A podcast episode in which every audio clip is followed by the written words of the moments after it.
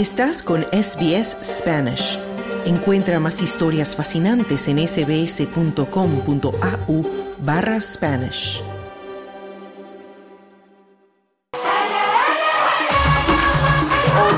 SBS en español en el Mundial Qatar 2022. Sergio Levinsky, buenas noches desde Qatar. Estás ahí viendo fantásticos partidos y me imagino que hoy no fue la excepción. Tuvimos, eh, comenzamos ¿no? con el triunfo de 1 a 0 de Suiza sobre Camerún, un partido digamos bastante táctico, no con muchas ocasiones, que finalmente se impuso el equipo suizo.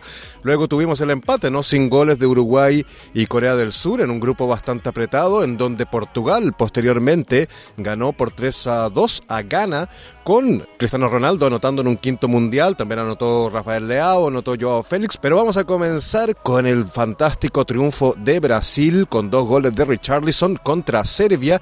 Y bueno, el segundo gol de Richarlison ya candidato ¿no? a, los mejores goles del mundial, Sergio. Sí, Claudio, efectivamente, estamos todavía en el estadio de Lusail, donde debutó Argentina perdiendo frente a Arabia Saudita, pero mejor suerte tuvo Brasil, que le ganó 2 a 0 claramente a Serbia en un partido en el que se lució más en el segundo tiempo que en el primero. Eh, una Serbia muy cerrada, muy, muy cerrada, que apostó prácticamente al empate. Me imagino cómo le dará la prensa, Claudio, al entrenador serbio por haber dejado en el banco de suplentes a jugadores de la talla de Vlaovic, de Filip Kostic o de Luka Jovic, el ex jugador del Real Madrid, ahora la Fiorentina, porque son tres jugadores fundamentales en ataque que podían haber acompañado distinto a un talentoso como Dusan Tadic, que no, no tuvo compañía esta vez, solo Mitrovic, el gran goleador de Fulham, pero solo no puede hacer demasiado, ¿no? Ante un Brasil muy superior, que tuvo el balón, que lo hizo correr bien. En la primera parte le faltó quizá un poco más de profundidad, aunque hubo un remate en el palo también de, de Alexandro. Y ya en la segunda parte, bueno, tremendo, ¿no? Tremendo, con dos goles y un tiro más en el palo. Eh, los dos goles de Richarlison, pero el segundo, coincidirás conmigo que esa tijera, ese gol, va candidata, como bien dijiste, al hacer los mejores goles del torneo. Bueno, yo creo que Brasil ya se perfila no solamente como ganador de grupo, sino también creo que para algo mucho mayor en el Mundial. Y Sergio, ¿cómo, viste el partido de Uruguay? Que como decíamos, comentábamos, ¿no? Un grupo sumamente apretado, difícil, Corea no era un rival fácil. ¿Cómo viste el juego de los uruguayos? Bueno, Uruguay no lo vi bien, sinceramente Claudio no lo vi bien, lo vi limitadísimo, físicamente lo vi muy limitado, un equipo cansado, un equipo que no tiene mejores jugadores eh, o que esos jugadores que marcaron una generación, como es el caso de Cavani o de Diego Godín, me parece que no están del todo bien. Godín jugó un aceptable partido en cuanto a la marca, pero me parece que Uruguay le cedió la pelota a Corea. Corea es un equipo muy mejorado, realmente muy mejorado, muy mejorado, y con un gran número 5, que es un jugador de Alza de Qatar, eh, que se nota tal vez la influencia de Xavi, no lo sé, porque dirigió ese equipo. Y bueno, este jugador eh, se llama Jung Wung Jung, que es un, muy buen jugador de fútbol, muy ordenadito, y que bueno, eh, Corea tuvo la pelota y Uruguay le costó muchísimo llegar. Ya uno ve, bueno, la tendencia es que Luis Suárez puede durar un tiempo, poco más, pero fue reemplazado por Cavani. Núñez acompañó a Luis Suárez ahí arriba, pero me parece que a Uruguay también le faltó, dijimos lo de Serbia antes, bueno, a Uruguay le faltó de Arrascaeta, que es el jugador que maneja el fútbol, que es el, el, jugador manija del campeón de América. Jugó el chico Pelistri, que es un chico con muchísimo futuro, muy hábil, pero que todavía me parece que no está para manejar un equipo, es más un trecuartista que un número 10, y Uruguay sintió eso. Con Valverde, en cambio, tiene otra potencia, ese remate a media distancia que pudo haber sido otro golazo, más otro cabezazo de Godín, que es una de las fuerzas, ¿no? Godín el juego aéreo, cabezazo que Alberto pega en el palo, recorre la línea y no entró. Pero más allá de eso, Uruguay generó más situaciones de este tipo. Eh, fíjate una que es de juego aéreo y otra remate a media distancia, pero llegadas, llegadas concretas al, al arco de Corea no las tuvo. Tenemos declaraciones post partido de Federico Valverde, mediocampista uruguayo. Eh, un sueño logrado junto a mi familia, eh, junto a mis compañeros, cuerpo técnico, que estuvieron ahí para hacer esto posible. Lo disfruté bastante, eh, pasé nervios también previos al, al, partido, pero bueno, fue una experiencia muy, muy bonita, muy linda, feliz. Creo que a nivel físico terminé bien junto a todos mis compañeros. Eh, lamentamos mucho, obviamente, no haber conseguido la victoria, que era lo importante hoy. Pero por lo demás, bueno, eh, felicitar a cada compañero que ha dejado todo. Ese era Fede Valverde declarando luego del empate entre Uruguay y Corea del Sur.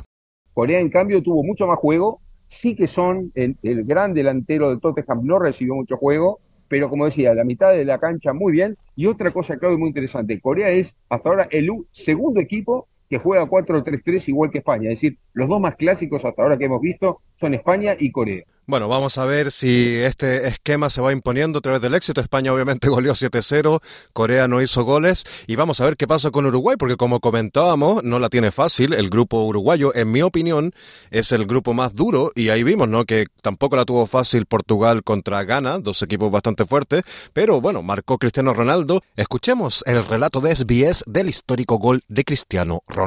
He now begins a stuttering run up. Cristiano Ronaldo doesn't miss. Cristiano Ronaldo doesn't miss. He runs away. There is the trademark celebration. And Cristiano Ronaldo from the penalty spot creates history. The first player to score in five World Cups. Ese era el relato del gol de penal de Cristiano Ronaldo, quien ha marcado por quinto mundial consecutivo. Y Otto Ado, ¿no? El entrenador de Ghana, se quejó amargamente del árbitro, dijo, están regalando penales. ¿Cómo viste ese partido, Sergio? Sí, sí, efectivamente. Muy dudoso el penal eh, que abrió el marcador en el partido de Portugal contra Ghana. Un partido muy cambiante en goles, en ese sentido muy emocionante. Ha marcado jugadores emblemáticos de Portugal, pero efectivamente lo más importante, creo yo, que queda para la historia es que Cristiano Ronaldo se convierte en el primer jugador en marcar en los cinco mundiales consecutivos. Esto realmente muestra la, la, grandeza de Cristiano Ronaldo como delantero, más allá de que esté en baja y que, fíjate otra cosa interesante, Cristiano Ronaldo cumple con esto, con este récord, siendo jugador libre. No tiene equipo en este momento mm. Cristiano Ronaldo, porque acaba de rescindir hace poco con el Manchester United, así que es extraño esta situación. Pero bueno, eh, Portugal ganó un partido que casi, casi se lo empatan al final, con un error tremendo del, arquero y claro, te quedas muy mal porque justo terminó el partido allí.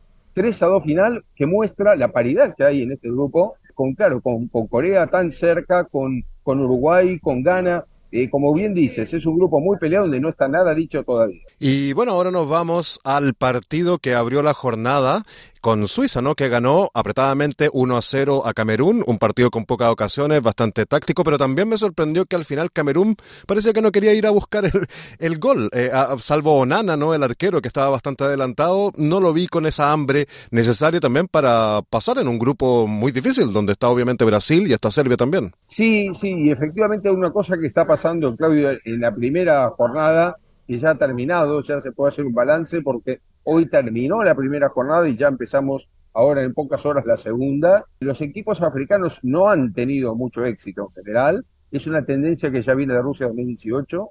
Los equipos africanos no se están destacando demasiado.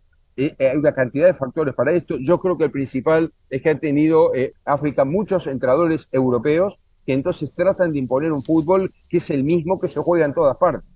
O sea, para eso no tienes ninguna originalidad y cuando se juega como una copia, normalmente se impone el original. Entonces, bueno, eh, lo que está pasando en el fútbol africano de selecciones es que es un fútbol táctico y cada vez más parecido a los demás. Cuando antes sorprendía con cosas, eh, con, con, innovaciones, con cosas distintas, como fue aquella vez los Leones Indomables de Camerún, los nigerianos y otros equipos más que han sorprendido en algún momento. Ahora ya no sorprenden tanto y se van quedando, en cambio fíjate que Asia va subiendo. Y yo creo que lo que también se vio es que más allá del caso de España o un poco de Brasil, pero en general, los equipos europeos o sudamericanos que tienen jugadores de fútbol europeo vienen cansados, especialmente no tanto por una temporada que se está terminando, porque solo está por la mitad, pero se apretó tanto el calendario, se jugaron tantos partidos para llegar a tiempo con el calendario al Mundial, que claro, los jugadores vienen reventados de cansancio en ese punto y muchas veces tocados físicamente o tocados por lesiones. Vamos a ver si con el correr mundial muchas veces pasa que mientras se juega el mundial los equipos se van adaptando, ¿no? Por ejemplo, el caso de Bélgica, Robert Martínez, el, entrenador catalán de Bélgica, comentó que Bélgica va a dividir este mundial en dos fases. La fase 1, que es de grupos, y la fase 2, el resto. Y por ejemplo, un jugador como Romelu Lukaku, el gran delantero del Inter, va a comenzar en la fase 2, en realidad, con todo, porque la 1 ellos lo descartan, saben que no está físicamente para jugar. Se ve que hay distintas tácticas, ¿no? Los equipos como para ver qué se hace con esta situación.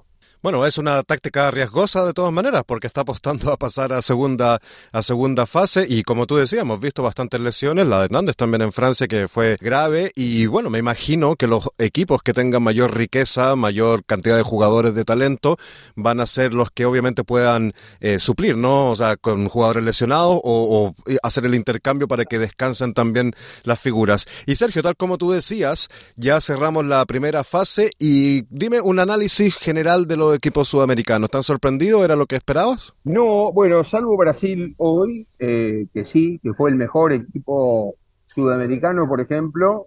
Eh, el resto me parece que un poco Ecuador, que, ha ganado su partido inaugural con Qatar, que a, priori parecía un partido mucho más parejo de lo que fue, pero creo que es porque Qatar es menos que en 2019. Esto es raro decirlo, ¿no? Pero que el equipo local jugaba mejor en la Copa América de 2019 cuando fue invitado que ahora. Pero ¿a qué voy con esto? Que Ecuador me parece que no aprovechó contra Qatar la diferencia del gol que después le podría servir para pasar eventualmente si hay un empate en puntos. Eh, pero bueno, dentro de todo, creo que Ecuador y Brasil son los que dejan saldo más positivo. El de Uruguay, el empate contra Corea, me parece que no es malo, tomando en cuenta lo que pasó a los 90 minutos, pero me parece que Uruguay no deja una buena sensación futbolística y Argentina creo que claramente es el peor, una derrota de impacto mundial, una derrota absolutamente inesperada eh, ante un equipo que a priori era mucho menos que Argentina como Arabia Saudita, pero que bueno, en el campo eso no se vio, con un Messi que desapareció en la segunda parte y con un equipo argentino que tiene demasiados jugadores tocados o lesionados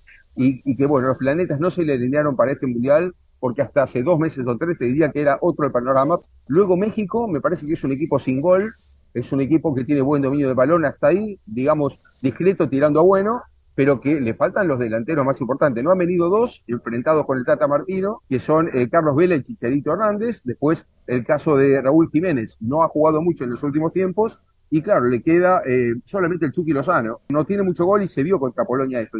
Después, bueno, los otros equipos ya, Costa Rica huelgan las palabras, ¿no? Costa Rica ha debutado con un 0-7 que no solamente es una derrota abultada, sino que esa diferencia de gol ya le complica demasiado su pase a los octavos de final. Va a tener que cambiar muchísimo el panorama y un equipo que se notó muy limitado, muy limitado. O sea que el panorama de los latinoamericanos, yo te diría que es un poco ese, ¿no? Agridulce, es decir, por el lado de Brasil Ecuador un poco mejor, por el lado de Costa Rica desastroso, por el lado de Argentina bastante malo, por el lado de Uruguay más o menos, y bueno, después están otros equipos que navegan ahí en la medianía. Bueno, vamos a ver si los equipos que no han jugado tan bien, como Argentina, tiene la última oportunidad para reponerse, pero sabemos que tiene plantel y es hora de también mostrar, ¿no? quiénes son y las ganas, ¿no? Que tienen de, campeonar. Y seguramente Uruguay también, con la experiencia que tiene, capaz, ¿no? De, de mejorar sus presentaciones. Sergio Levinsky desde Qatar, muchísimas gracias por este completo informe y sigue disfrutando ya del Mundial. Muchísimas gracias, Claudio. Eh, estamos ahí en contacto permanente. Un fuerte Dale un like, comparte, comenta. Sigue a SBS Spanish en Facebook.